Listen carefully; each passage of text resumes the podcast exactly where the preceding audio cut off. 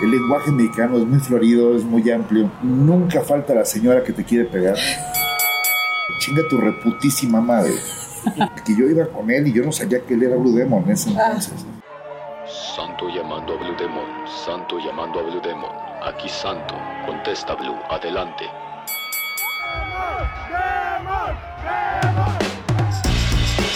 ¿Qué onda bandita? Bienvenidos a este nuevo programa que traemos para ustedes eh, por parte de la Enciclopedia de los Legoritmos Mexicanos. En esta ocasión, entrevistas chingonométricas con sus comadres Cristian Arcos y Guadalupe Mendoza. Muchas gracias por escucharnos. Esperemos que estén aquí cada uno de los episodios de estas entrevistas chingonométricas. Una entrevista a calzón quitado. Hablemos al chile. Oigan, pues estamos aquí en una entrevista más de eso que llamamos entrevistas chingonométricas y estamos nada más y nada menos que con Blue Demon Jr. ¿Qué tal? Buenas tardes. Muy a gusto y pues honrado en que estén aquí en esta galería. No, hombre, nosotras somos las más honradas. Estamos muy contentas de poder compartir contigo esta entrevista. Muchas gracias por hacer esto. Sí, muchas gracias por, por aceptarnos aquí en, en tu casa. Que, es la suya. Muchas gracias. muchas gracias. Muy bien, bueno, pues vamos a platicar un poquito, obviamente, de tu vida, de tu carrera, ¿no? Pero, pues, una cosa bien importante, pues, es que nos digas cómo el lenguaje mexicano, o sea, que tú te acuerdes desde chiquito, cómo el lenguaje mexicano y la cultura mexicana, evidentemente, digo, las luchas, tradición mexicana, cómo te ha rodeado desde chiquito. Bueno, pues desde chiquito yo he, convivido con las mentadas de madre cerquita, muy cerquita, primero de público, luego en vestidores.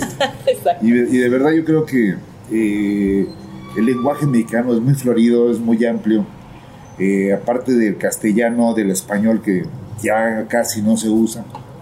Pero yo creo que la gente que no habla eh, con el caló, con el lenguaje mexicano, es, eh, pues es hipócrita, porque a fin de cuentas lo terminan, en su casa o en el baño lo terminan haciendo. Entonces, realmente sí, sí es eh, muy importante nuestra, forma de expresión en México dijeran los algoritmos mexicanos, santurrones cagadiablos.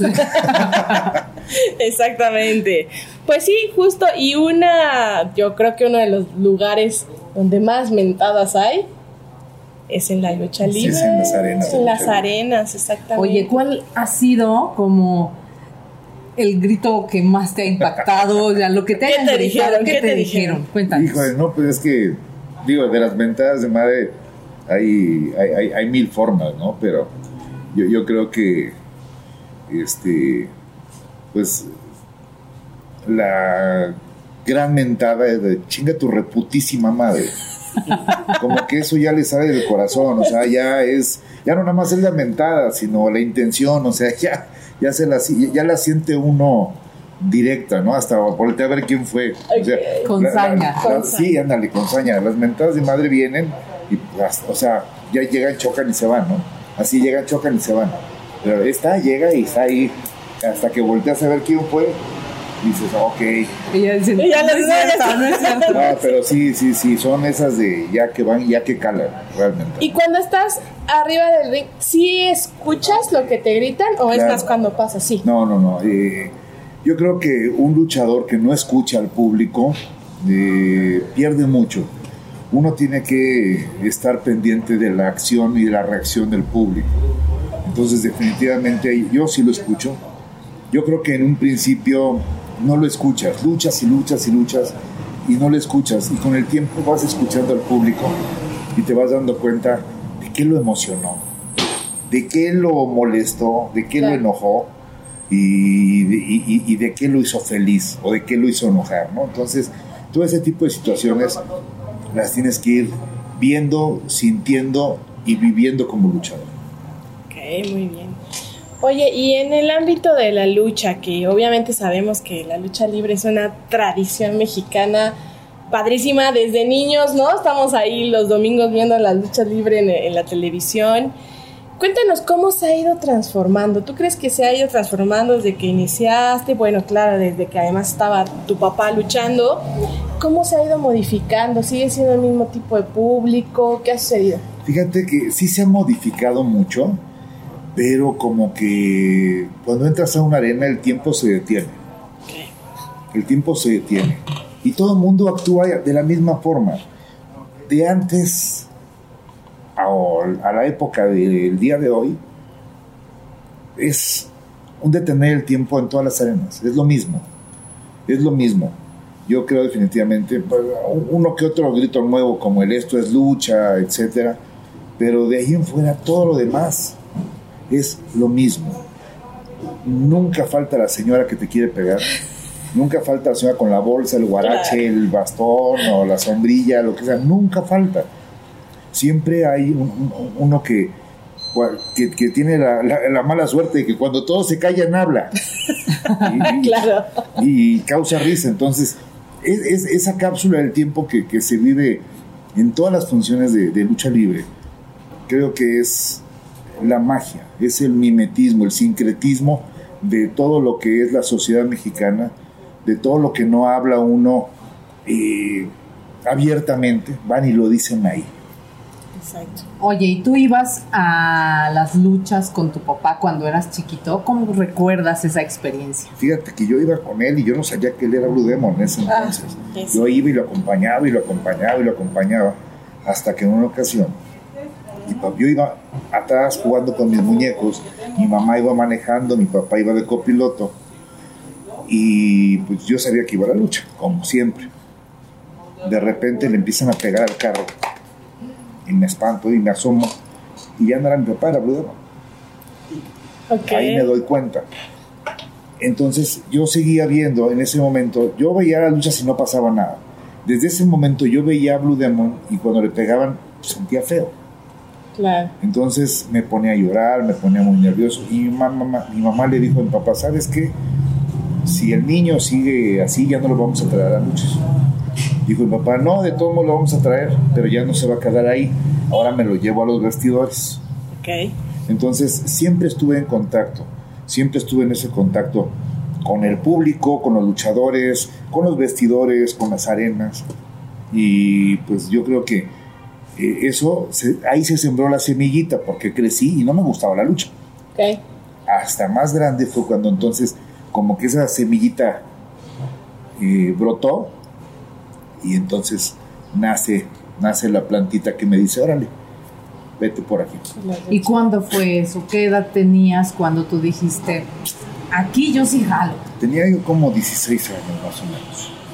Eh, y todo porque unos compañeros, y lo repito, y no me eh, los que tienen la culpa es este Héctor, Alia y este, ¿cómo se llama? Carlos, que están ahí, Ricardo, perdón, que estuvieron ahí duro y duro y duro hasta que opté por ir a hablar con mi papá y me dio luz verde para entrenar. Yo creo que ese fue el momento, ¿no? Estaba yo en la universidad con mis compañeros. Oye, ¿y cómo le dijiste a tu papá? ¿Cómo llegaste y le dijiste, pues también quiero que me den mis chingadazos? la cuestión aquí era que yo estaba fuera de la casa, me había salido de la casa. Me habían corrido de la casa. Tuve un problema con mi papá y me dijo, aquí se hacen las cosas, de esta forma y si no te gusta, pues llégale. Y no me gustó. Y me salí. Okay. Entonces estaba fuera, tenía como unos 7, 8 meses fuera de la casa. Y pues me armé de valor, porque dije, pues quién sabe cómo me va a recibir, ¿verdad? Sí.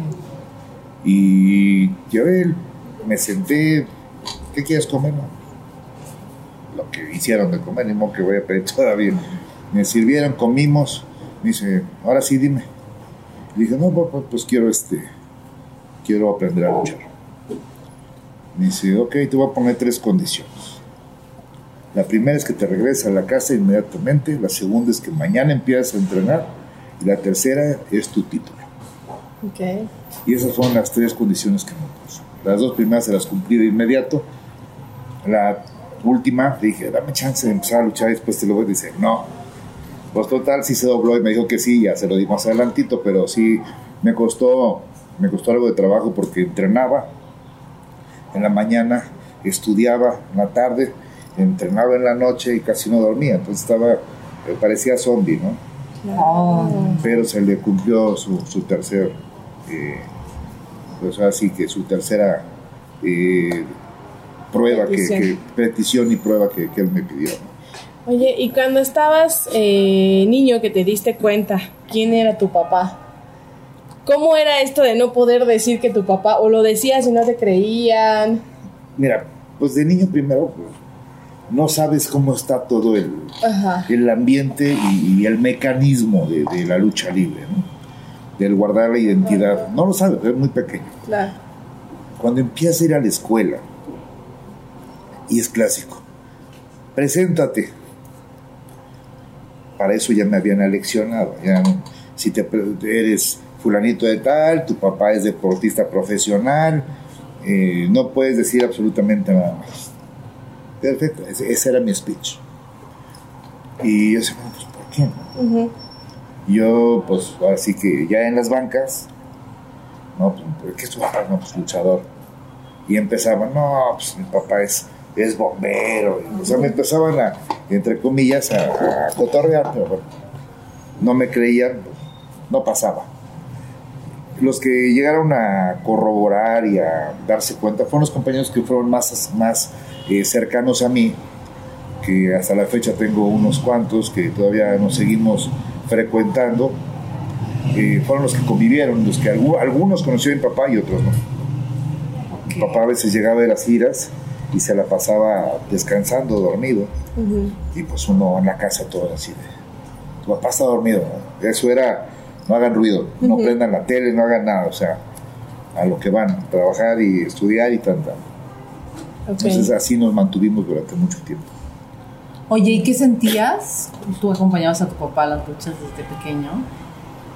Y una parte del luchador, así súper emblemática y súper emocionante, es la entrada. La espectacular entrada, porque pues, justo ahí ves al luchador que va caminando, que va saludando, el ídolo, ahí ves al ídolo, ¿no? ¿Qué sentías tú cuando eras niño que veías a tu papá ahí con su máscara caminar entre la gente y que le gritaran? Porque aparte fue un luchador muy Muy querido. querido, claro. Era bien chistoso porque bueno, yo iba atrás de él y la gente pues me, iba dejando atrás, ¿no? Entonces yo los iba pateando, ¡eh, mi papá, quítense! Y lo agarraba del cinturón y no me soltaba él. Entonces, para mí sí era, eh, pues decía, ching, ya me toca aventarme con la gente, ¿no? O sea, para mí ya es ching, ya mi papá ya se va al vestidor o, o ya va a salir. Me, me tocó una ocasión, estaba yo en Mérida, en ese entonces se acostumbraba a recibirlos en los aeropuertos. Yo estaba en Mérida y llegó mi papá con mi mamá. Y estaba toda la gente y no, pues yo no veía. Estaba chiquito, pues no veía. Y de repente, pues, por abajo, por los pies, y ahí voy abajo y que me les meto. Y agarren a ese chamaco, y ese es mi papá, y ya, te llamas a este, eh, sí, déjenlo, y agarro mi papá, me cargó. Pero sí, son cosas bonitas. Pero para mí era, ¿cómo te diré? No me lo toquen, Claro. es mío. Eh, que no saben quién soy yo. Sí, sí. Así es. Y la primera vez que tú hiciste esa entrada a la arena, ¿cómo fue? Híjole, se me caían los pantalones, la verdad. Yo luchi, hice luchitas eh, de fogueo y todo, pero 1985, Tijuana, Baja California, oh, 11 de julio, 1985. Me toca eh, derribar perro aguayo, Fishman, Gato Kung Lee. Y mi- salgo, ya estaban ellos arriba y me anuncian, ¿no? me estaban temblando los pies, dije, "Híjole, tranquilo, tranquilo. Y se me, te lo juro que daba el paso y se me hacía como campana. Total, subo. Te digo que al principio no oyes a la gente. Estás tan nervioso, tan ensimismado, tan mal concentrado que no la oyes. Estás preocupado en cómo te ves, en cómo caminar, en medir el ring, en, en mil cosas, menos en ser tú y en escuchar a la gente. Entonces, eh, un auditorio lleno, con miles de personas, miles de pares de ojos viéndome, criticándome. No, fue muy fuerte, fue muy fuerte. Pero ¿y qué tal te fue? Muy mal. Afortunadamente, eh, mi debut perdí y si no ha sido por esa lucha, yo creo que hubiera perdido piso. De por sí ya, ya alguien, alguien de mi familia se había encargado este, de hacerme perder piso. Y ya yo me sentía el papá de los pollitos antes de luchar. Y justamente terminé esa lucha, bajé, me fui a mi vestidor, muy, muy triste. Y fue el perro guayo a platicar conmigo. Ok. Me dijo, mire, mi hijo, usted tiene todo el mundo por delante. Tranquilo. Usted está empezando. Su papá es su papá y usted hace cuenta que usted no trae el nombre de su papá. Claro. Y eso me ayudó mucho. Mi segunda lucha fue al día siguiente y fue totalmente diferente. Fue totalmente diferente y yo creo que desde ahí siempre, todos los días crecí un poquito. Oye, ¿y tu papá qué te dijo de esta primera lucha? ¿Supo cómo te fue? Cómo lo no, abrió? él, él estaba conmigo, Estaba. él estaba conmigo, era mi, era mi compañero, era, eh, era Blue Demon Jr., Villano Tercero y Blue Demon. Ok. Entonces, pues, imagínate, lo que él me dijo antes de subir al ring, me dijo, hijo, allá arriba no vas a tener a tu papá, vas a tener un compañero. Así que haz lo que has aprendido.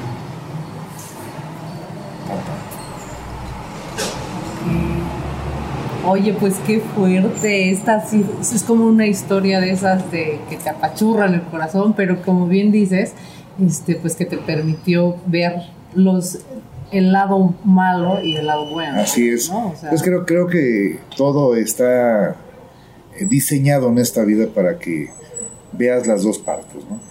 Definitivamente yo sí soy un fiel creyente en que todo está diseñado para aprender y todo aquel que no aprenda pues está diseñado para, para perder. Claro. Exactamente. Oye, pues qué bueno, es que sí, creo que es demasiado fuerte como tener un papá que es esa figura, ¿no? Que todo el mundo idolatra y que de repente pareciera que los hijos, ¿no? De estas grandes figuras, pues tienen que salir igualitos a ellos y tienen que hacerla luego, luego. Y pues no, o sea, cada quien, ¿no? Cada quien hace su vida, y va ahí labrando. Exactamente. Y físicamente y pues mental y psicológicamente somos totalmente distintos. Nadie Claro. es igual a nadie. Aunque traigas el mismo equipo, el mismo nombre, no eres física- físicamente el mismo. Entonces no, la gente te exige como si fueras el mismo. Y la gente no entiende a veces que no puedes ser, ni puedes luchar de la misma forma porque mi papá era chaparrito y yo soy alto. Ujú. Mi papá era de, de ot- otro tipo de, de confe- de complexión y mi complexión era, era muy distinta. Entonces las luchas, las técnicas, los agarres, los amarres, todos son totalmente diferentes. Ok. Oye, y cuando estás arriba del ring y estás luchando y todo, ¿cómo, cómo le haces? Digo, no sé, yo en realidad no sé cuáles sean como las sensaciones y todo lo que se le venga encima al luchador cuando está ahí, ¿no? Pero yo creo que tienes que mantener la calma porque finalmente pues estás en una lucha, ¿no? ¿Cómo le haces para no encabronarte? Para no decir ya que aquí va a acabar, si este sí me lo madreo. La lucha libre es un y es exactamente igual que el fútbol americano. La lucha libre es un deporte para brutos, donde los brutos no entran. Tienes que estar frío. El que se calienta, pierde. Exacto. El que se enoja, pierde. Tienes que estar frío, tienes que estar siempre expectante a lo que va a pasar, a lo que vas a hacer, a, a lo que está haciendo el contrario y a la contra que tú puedes poner o a esperar a poner la contra. Entonces, sí es, es de mucha eh, astucia, ¿sí? Realmente se, se llevan mm, pues muchas partes de la enseñanza porque tienes que hacer estratega, tienes que volverte una estratega. Son estrategias que utilizas contra uno, contra otro. Ya de repente ya conoces el movimiento de uno y pues a veces, aún conociendo el movimiento de uno, no te puedes quitar la llave. Pero cuando encuentras la forma, esperas el momento. Ok. Pero nunca ha llegado un momento dentro de la lucha libre como tu profesión en el que sí he dicho, hijo de su... Sí, no, y seguido, realmente. Eh, pasa seguido. Sí, te puedes, sí puedes demostrar el coraje, pero no el enojo. Sí. O sea, sí puedes sentir, incluso eh, te puedes sentir minimizado, ¿sí? De, eh, ridiculizado, pero no puedes eh, mentalmente perder. ¿Sí? Dices, bueno, ¿quién me hizo esto? Ok, ahorita, ahorita me la saco. Y tomando un poco esto de la enciclopedia de los legorinos mexicanos, así como recibes mentadas de madre y todo esto, seguro también te andan piropeando las señoras. No, sí, pero más que eso, uno es muy, este, eh, pues, hocicón con la gente a veces, porque ya confiesando. Ya, ya, ya, encuentras a una persona y le cargas calor en la lucha. Entonces se vuelve parte esa persona del espectáculo de nosotros, de la lucha libre. Entonces, de repente a uno le dice, ¡eh, vieja bolera, cállese! y pues todos la agarran de botana y, se van sobre esa señora todo el tiempo. Entonces, de ese tipo pasan muchas cosas. Y eh, aguantan vara los que están ahí. Sí, sí, sí. Son rudas. no, y hay gente, hay gente, y te lo juro, eh, me pasó este año, fui a Gómez Palacio Durango y de repente una porra y de repente se empezaron a salir y pasaban y me mentaban la madre y, se fueron, salieron. Y yo me quedé así. Pero paré la lucha actualmente y me quedé viéndolo, o sea se levantaron y se fueron. Y volteo y me dice tranquilo es la porra ruda y dije, sí, pero se está yendo y, y, se empezó a salir la gente. Entonces yo, yo me quedé así como que en shock. Dije, ¿y ahora qué hago? La primera vez que se me sale la gente. Y de repente los veo regresar riéndose. Dice, ¿qué se siente culero? Eso me dijeron. Te cabulearon. Exactamente. O sea, y dije, ah, ok. Alto ponle No, pero te lo juro que me, me quedé así. Dije, sí me molesté, sí me prendí. Porque entre ellos la gente que no sabía qué pasaba, sí se fue. Ajá. O sea, sí, se fue. Y la, otra gente no regresó. O sea, regresaron los que hicieron la broma, pero los otros no regresaron.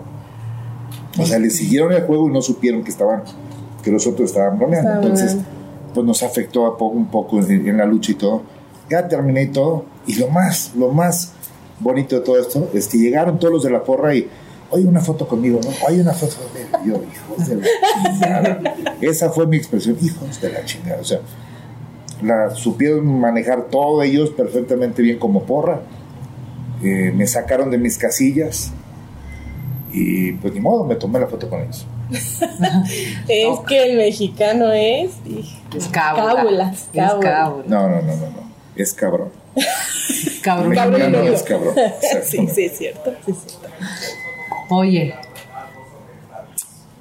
¿Y algún, cuéntanos una, alguna experiencia en la que te hayas sentido el más chingón? Porque esa es una expresión que viene en la enciclopedia de los algoritmos mexicanos, pero que además pues repetimos, ¿no? Para decir, para hablar de estos personajes que pues lo pueden todo, que sientes que lo puedes todo, es cuando te sientes el más chingón. De hecho, justo trae un luchadorcito a la enciclopedia. Así. Ah, te lo vamos a enseñar. Fíjate que eh, yo creo que una de las experiencias más eh, padres en, mi carrera como profesional fue cuando estuve con el hijo de la gobernadora Bourne de Arizona.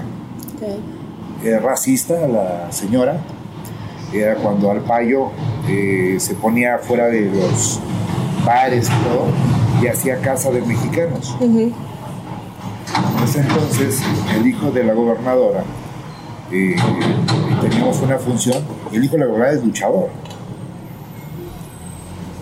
Se pone enfrente de mí y me dice, ¿tú por qué usas máscara? Porque no tienes papeles, ¿no? Porque eres igual que todos estos. Y llegó y me tocó la máscara. Dije, no toques la máscara. Y me empujó y me volvió a tocar la máscara. Y dije, no. Y en la tercera que me tocó la máscara, me agarró con una solapa y me tocó le metió un codazo en plena conferencia de prensa. Y desde entonces soy persona no grata en Arizona. Entonces, eh, mientras duró la gobernadora ahí, fui persona no grata en Arizona. Entonces, yo creo que ese fue uno de los momentos más eh, que me sentí, eh, pues como dicen ustedes, el papá de los pollitos. Claro. Porque aparte de todo, lo grabaron. Y eso se hizo viral. Se hizo viral y por ahí anduve pues en, muchos de sus teléfonos con ese video donde decían que Blue Demon había golpeado al hijo de la gobernadora de Arizona. Muchas gracias. En la noche, ese mismo día, en la función, llega el payo y me planta afuera patrullas para hacer su, su clásica este, redada. Y salgo al ring y digo, por favor, nadie salga vamos a platicar, vamos a ir, pero al payo que se vaya por un tubo. Y nos quedamos ahí y salir, sabes que no van a salir. Oiga, no van a salir. Esto es un recinto privado, no puedes entrar, hazle como quieras. Agarró al payo, retiró sus patrullas y fue. Ahí es cuando te digo que sí me sentí alguien importante para mi pueblo. Claro, claro. No, pues sí, oye, sí, eso sí en Chila dijeran, ¿no? Cada calienta, jode, chinga y mortifica. Exactamente. Oye, y ahorita que hablas de, de, de, Estados Unidos, pues evidentemente pues tenemos un montón de mexicanos y latinos en Estados Unidos. ¿Qué tal te han recibido? O sea, la gente, ¿cómo recibe la lucha libre? ¿Cómo lo recibe a, a ustedes? Bien y de una forma muy bonita porque hay muchos mexicanos que se fueron y cuando llegamos nosotros somos parte de su, de su crecimiento, de su forma de, de, recordar a México claro. y, somos parte de su mexicanidad. Entonces es muy bonito llegar y que la gente ya besa a, las personas mayores de decir, yo iba a ver a tu papá cuando estaba, antes de venirme para acá, y entonces empiezan las historias. Y de verdad es muy bonito y reconfortante poderles llegar y dar un poquito de ese recuerdo. Lo que está bien chingón además es que la lucha libre es de generaciones, generaciones generaciones, ¿no? O sea, aquí en la producción ustedes no los están viendo, pero tenemos chicos de todas las edades y hay unos bien chiquitos que son muy fans, muy fans de la lucha libre. Y está sí y además se saben la historia y todo y eso está padrísimo no yo me acuerdo yo he ido pocas veces no a ver la lucha pero es una cosa que me encanta no o sea ver no solamente el, el espectáculo a los luchadores y todo sino además el pueblo no la gente que va a ver las luchas que es realmente quien hace rico ese show no es que se vuelve un ritual claro un ritual ir gritar un día te han gritado Blue Demon Jr. hazme un hijo. sí, sí me lo han gritado. Me han gritado muchas cosas. Incluso, no nada más eso, este, estando parado en el ring llegan y me agarran la nalga, ¿no? O sea, de ese tipo de cosas. Hazme la pero, lo curioso es que dices, es una muchacha. No, es una señora. Sí. O sea, es el, es el momento en que, que la gente pierde su yo y se deja ir. Entonces, es algo bonito, ¿no? Se les permite hasta cierto punto que, lo hagan. Pues mientras no se sobrepasen, hijas. No, mientras no rebasen la línea permisible, sí, porque de otra forma ya también se empiezan a arriesgar. Claro. Eh, hay gente que de repente vas pasando y te mete unos manazos en la espalda. No sabes si es el contrario o si es el público. Claro. Entonces de repente tú volteas con una reacción y puede pasar algo, algo feo, ¿no? Entonces, yo creo que hay, hay, hay situaciones, por eso digo yo que hasta lo permisible, adelante. ¿Alguna vez has visto alguna situación así con algún luchador? Eh, nos han pasado muchos y me cuento entre ellos. Okay. Sí, pues sí, también hay que ser. Es que la verdad cuando uno le entra ahí la euforia, ¿no? Y... Una ocasión estábamos en Monterrey, era Héctor Garza, el perro guayo y yo, y estábamos los tres de Rodos y estaba el, perrito en ese entonces y llega un señor y le pone un trancazo por la espalda y, se perdió entre la, entre la gente, volteó el perro y no, pero yo lo vi Y luego, nada más lo estaba cazando. Pasa Héctor Garza y lo mismo, le pega. Y se escondió entre la gente. Pero yo lo vi. Era el mismo, dije, no. Entonces, hago como que me voy para allá y cuando siento la mano, que lo escondo. Entonces creo que eh, hay cosas permisibles y hay cosas donde la gente no debe de, intervenir, ¿no? que nos dejen hacer nuestro trabajo y también, o sea, si de, realmente quieren meter las manos, que lo hagan eh, de frente, ¿no? no ocultándose, no tirando la piedra y escondiendo la mano. Eso, porque además, pues sí, obviamente para algunas personas son así los grandes ídolos, intocables, pero para el del lado contrario, de repente la gente sí se deja con todo, ¿no? Es igual, yo creo que para los dos hay, hay aficionados, hay aficionados rudos como aficionados técnicos. Y a los rudos no les gusta que, que le peguen al rudo y al técnico no le gusta que le peguen al técnico. Entonces, también nos ha tocado parar la lucha y ver los pleitos Estamos así, los, estamos el ruido técnico a ver a qué horas terminan nosotros. y todos Están robando cámara. Entonces, entonces, y sí, después tenemos que esperar porque ya tienen que retirarlos porque pues, no es un lugar para que ellos estén haciendo eso, ¿no? Para eso van a ver el espectáculo, el deporte espectáculo que nosotros hacemos. Claro. Oye, ¿y a qué países, aparte de Estados Unidos, has llevado esta cultura México a través de la lucha libre? Bueno, hemos estado en el Reino Unido, en Francia, Italia, España, eh, Centro y Sudamérica, eh, Canadá, y bueno, yo creo que muchos países, entre ellos Japón, eh, hemos estado en Australia, hemos estado en muchos, muchos lugares y realmente pues no hay público como el mexicano. Eso te iba a preguntar, ¿cómo se vive allá? Porque seguro allá en, en, Japón están todos sentaditos, muy monos, así, y nada más pasa algo bonito, hacen, ¡oh! ¡oh! Eso es todo lo que hacen.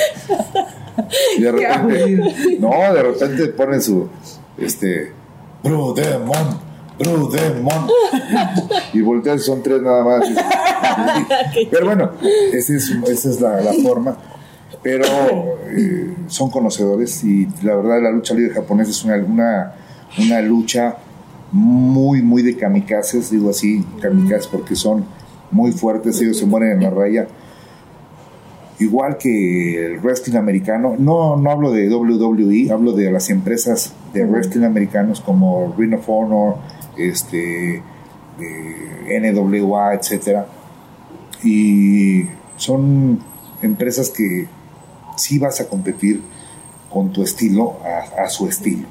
Entonces, eh, hay excelentes luchadores en todo el mundo, no quiero decir que nada más México los tenga, hay excelentes en todo el mundo, pero gracias a Dios México los exporta. Qué chido. Eso, eso está muy bien. Oye, ¿cuál ha sido el mayor reto para ti como luchador? el llegar a 37 años con esta máscara. El no perderla en 37 años y que esta máscara eh, y este nombre esté en el mismo sitio que lo dejó mi papá. Es muy difícil mantenerlo. No es llegar, sino es, lo difícil es mantenerse. Claro. Qué padre. Oye, ¿Y qué ha pasado también con, la audiencia en estos momentos? O sea, ¿siguen llegando chavitos a querer ser luchadores? Sí. ¿Cómo, cómo está? Sí, no, yo creo que e, e, esa parte siempre va a estar muy, muy este, solicitada porque realmente pues, hay muchos jóvenes que quieren entrar a la lucha libre. Creen que es fácil, creen que es brincar, crees que, creen que es y ya cuando ven las cosas en serio, yo creo que del 100% que llegan, se queda un 20%. Y ese 20% sigue entrenando, algunos destacan y algunos no. Entonces, vuelve a seguir la siguiente camada y otros chavos que llegan y, viene a pasar lo mismo. Es algo muy recurrente y que sí, que sí está fresco todo esto. Okay. Y, y, ustedes como luchadores también, ¿qué hay algo que estén haciendo para justamente que esto se siga exportando? O sea, que todo el mundo conozca esta cultura, porque por ahí de repente pues, nunca falta, ¿verdad? El que empiezan con este rollo de no, es que la lucha libre no es cultura y es puro show. Y por supuesto que es cultura, es una tradición mexicana la lucha libre. ¿Qué, ¿Qué, se ha hecho para que esto siga? Lo más curioso, déjame decirte, acaba de decir tradición mexicana no es un deporte mexicano. Es un deporte extranjero que llegó a México, se quedó en México y empezó a ser, eh, pues, hecho por mexicanos. Tan así que les robamos el deporte, lo pusimos aquí, empezó a crecer y empezaron a sacar a sus propios exponentes. Y, de, y, de ahí, hoy, muchos salen al extranjero. Llegan y voltean a ver, ese de México, tráetelo para acá. Entonces, ya, ya, ya somos un punto referente. ¿sí? Eh, la lucha libre es cultura porque eh, representa la sociedad, la lucha del bien y el mal, representa nuestra cultura mexica ¿Por qué? Porque ellos traían sus eh, máscaras de caballero tigre, ¿sí? caballero águila. Representan el bien contra el mal. En nuestra cultura mexica, cuando llegaba la noche, decían que eh, el, dios malo estaba ganando y que el Sancoat, cuando llegaba la luz, estaba ganando. Entonces, es, el, llegar la noche, llegar el día, era una batalla que, se representaba justamente con simbolismos en nuestra, nuestra cultura mexica. Y es exactamente lo mismo. Era una lucha constante, una lucha constante. Y la palabra lucha no nada más es lucha libre. La palabra lucha es el levantarte temprano, irte a trabajar, el crecer para poder tener mejores aspiraciones en tu trabajo, el luchar porque tus hijos tengan que, que ponerse de, ropa, que, tengan que comer, tengan dónde estudiar. La palabra lucha significa todo en nuestra sociedad.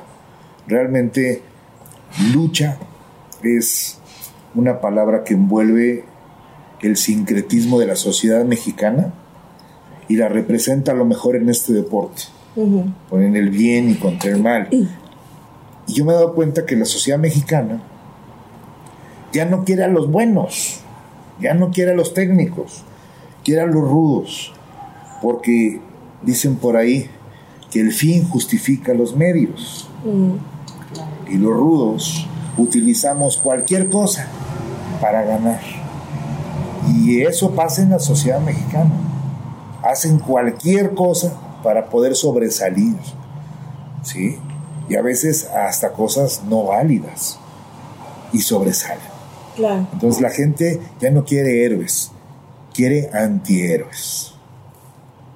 Pero no villanos. Los, los antihéroes no necesariamente son villanos. No, sí, ¿por qué no? Yo digo. Imagínate, Batman es un antihéroe. Sí. Sí. Superman es un héroe, es un superhéroe. Batman le rompe el hocico y da tres patadas y lo mete al bote. Superman nada más lo mete al bote. Pero no es un villano Batman. Exactamente. Por eso, un villano, no un antihéroe no necesamente es un villano. Pero es un psicópata. Eso sí, eso sí, eso sí. Se como el caso. Entonces, es, es, es, bonito, ¿no? Pero si, si tú lo ves así, Superman y Batman nacen después de Blue Demon y todos los demás. Aquí la diferencia es que los luchadores son de carne y hueso. Son seres humanos. Batman lo puede representar cualquier actor. Claro. Superman igual. ¿Y qué se siente ser un antihéroe? Chidísimo. ¿Qué es lo Porque me dejan sacar el martillo, los blogs, todo. Entonces, este. No, yo creo que eh, para mí el ser eh, catalogado como antihéroe me gusta porque así soy yo. Yo no soy de. Sí, yo no soy el clásico Square que by the book, no. yo le pongo mi, mi sabor. Ok. ¿Alguna vez has dicho, ahora sí me pasé de lanza? No. no. Sin remordimientos. No No, no, sin no, remordimientos. Eso. Definitivamente sin remordimientos. Oye, otra cosa que, que me parece bien padre de, de las luchas es la máscara. ¿No? Y además la construcción del personaje de cada, de cada uno de los luchadores, ¿no? Eso está padrísimo. Que si los payasos, ¿no? ¿Cuál es, eh, para ti, cuál es como, de, de todos los luchadores que conoces, evidentemente, cuál es alguno que digas, híjole, es que este personaje está padrísimo, ¿no? De los luchadores. Blue Demon. Eso. Es un demonio azul. El azul representa lo bonito, lo padre, ¿no? Fuerza y poder, plata y azul. Pero no deja de ser un demonio. Exacto. O sea, las puede hacer con permiso. Por eso no tienes remordimiento. Exacto. Eso. Exacto. Nosotros ya nos vamos con el demonio azul. Exactamente. Oye, pues eh, ahora sí cuéntanos sobre este espacio, por favor. que Está Bueno. padrísimo, tienen que venir. Este espacio es un sueño de pandemia. Eh, tuvimos que reinventarnos muchos. Claro. Al cerrar completamente eh, todos los espectáculos, pues, la lucha libre no, no, no es la excepción y nosotros luchadores menos. Estábamos mi esposa y yo en pandemia y empezamos a, dilucidar todo esto, pero no nada más como una tienda, sino quería yo, incluso cuando le dije tienda, me dice, no, otra, otra cosa, le dije galería, me dice, eso. Y yo tengo ya algunos años pintando, entonces quisimos fusionar el arte con la cultura popular. Aquí están las obras de un servidor Ay. y pues la gente viene, ve arte y pues también ve máscaras que yo he luchado, que están ahí, son trofeos, Mm. que también se pueden llevar, tanto las pinturas como las máscaras, o las playeras, y todos los souvenirs, todo el merchandising que, que existe atrás del personaje de Demon Jr. y la historia un poco, ¿no? Porque también como quien conoce mucho al, al luchador, que es, pues el luchador se vuelve su ídolo, y ya dice, no, pues esa máscara la usó cuando, cuando estuvo en tal, sí, sí. O vemos por acá las que están rotas. Rotas. Exactamente. Son máscaras que, que han tenido eh, alguna lucha importante y bueno, están rotas y están rotuladas por dentro qué día fue, contra quién fue. Ok. Entonces esas máscaras están ahí y bueno, generalmente muchos de los coleccionistas eh, les gusta llevárselas, están a la orden por ahí y no nada más mías, hay de otros personajes como Dr. Wagner, está Tinieblas, Canek, este eh. Penta 0M, que es este, un gran amigo mío, para ser mi alumno. Eh, muchos muchachos llegan y me dejan su mercancía porque saben que aquí es una tienda de productos oficiales. No hay ni un solo producto que no esté permitido por sus dueños y no hay nada que sea piratería. Eso está muy bien. Sí, está Oye, ¿y ahí hay máscaras de tu papá? o No, esas, Cosas la- que la- tu papá. las máscaras de mi papá eh, están resguardadas en mi casa. Eso obviamente no se vende, no nada, es, un, es parte de mi eh, acervo. Ujú. Y pues, quiero hacer un museo. Eso. Quiero hacer un museo para que la gente vea sus trajes, la ropa de entrenamiento, sus tenis, sus mallas, cómo empezaron, cómo evolucionó su máscara, eh, su primera capa, las capas que utilizaban las películas, los guiones de las películas, Las películas. la- las, las historietas, las fotonovelas, todo eso tengo yo. Entonces, creo que se hace algo muy bonito. Tengo todos sus pasaportes, sus licencias. Creo que hay algo muy, muy grande en esto que tengo y que se puede mostrar a la gente, ¿no? Como un gran personaje que batalló y luchó literalmente por llegar a ser quien, quien fue. Oye, pues todo eso, banda, es lo que un demonio hace cuando está descansando, cuando anda tranquilito. Ay, quisiera tener tiempo para descansar, pero realmente eh, mi día es de 28 horas al día. Eh, en ocasiones de verdad no hay tiempo ni de comer. Porque eres un demonio, ¿no? Los demonios no comemos. No comen. No comemos este, comida, pero nos comemos a la gente. Las almas de las personas. Así es. Esa, cuidado, ¿eh? Producción. Aguas producción, no te vayas a comer. Oye, pues eh, muchas, muchas gracias por este espacio, gracias por esta entrevista.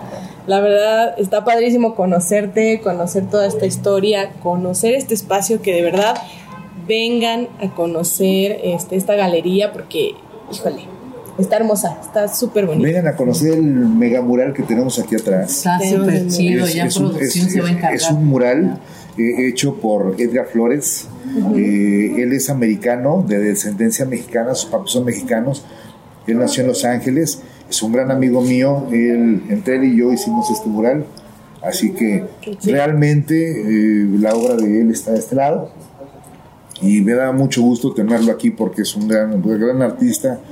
Y de verdad eh, me gusta a mí también empujar a la gente que tiene esas capacidades y esas eh, formas tan especiales de, de- de representar y de hacer eh, cosas visuales tan bonitas como las hace él, eh, pasárselas a la gente, ¿no? Darles, darles esa oportunidad que a lo mejor les hace falta.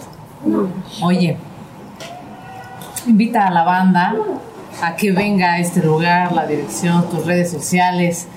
Claro que sí, estamos en Emilio Donde número 7, Colonia Centro.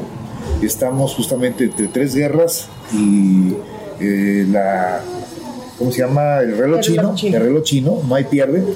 Y pues, pueden seguir en mis redes sociales que es Facebook Blue Demon, Instagram y Twitter Blue Demon Junior.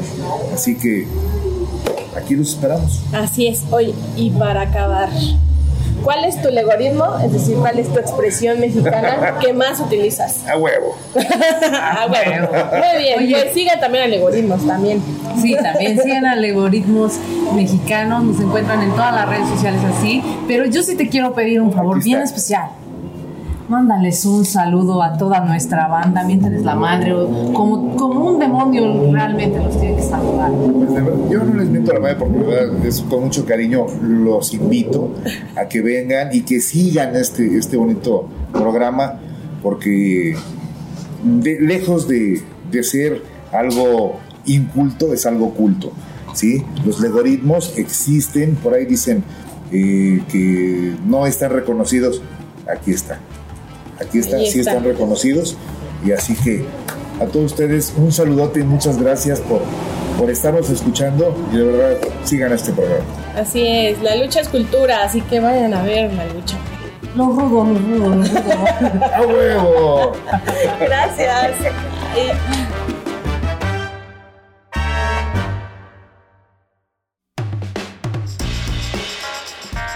Entrevistas chingonométricas con Cristian Arcos y Guadalupe Mendoza. Una producción de la Enciclopedia de los Legoritmos Mexicanos.